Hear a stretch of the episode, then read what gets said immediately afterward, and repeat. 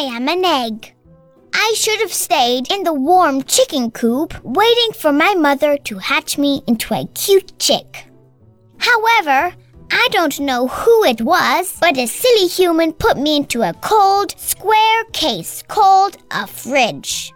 It is something that can help keep me for longer or to live longer. One day, a pair of small hands took me out of the fridge. It was a lovely little girl. Ah, it was such a good feeling. I hadn't felt warm for such a long time.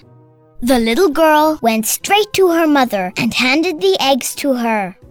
The mother praised the little girl, and I think she should have been praised because I was finally released. But what I heard next made me unhappy. The mother said, Let's make steamed eggs together today. The little girl agreed. That sounds good. I want to be as good as cooking like you. After learning about my destiny, I felt a bit worried. I had heard that some of us would be eaten when we grew up. I'd never thought about it before. My fate was decided before I was born. I don't like steamed eggs.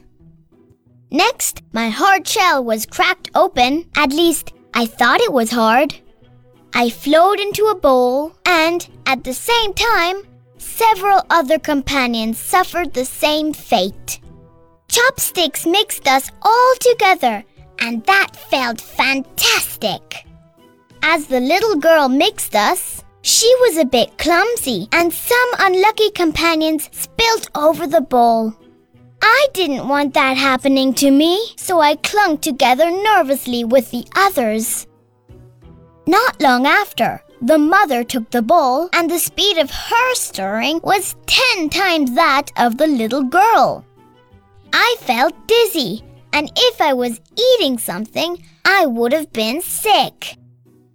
It's a pity that I have never eaten anything. I don't know if it's a good thing or a bad thing. Finally, the egg mixture was ready. I could see the warm smiles of the little girl and her mother through the glass bowl. I couldn't understand how mixing eggs could make someone happy. However, this was only the beginning. The little girl poured the water, salt, and chicken stock that her mother had prepared for her into the bowl.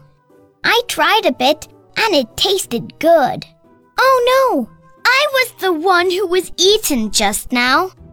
Seeing the raging flame on top of the hob, I knew something bad was about to happen.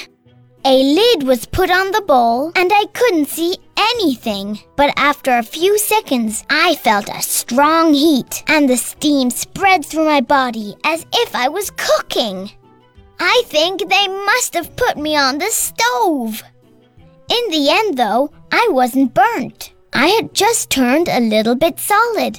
After a few minutes, I had completely changed from a liquid to a solid.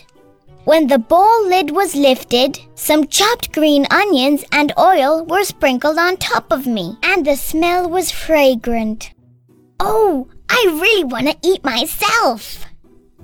Finally, I was carried to the table, and under the bright light, my body sparkled.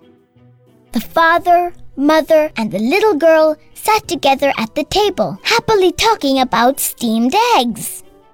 Seeing the smiles on their faces made my body begin to heat up again.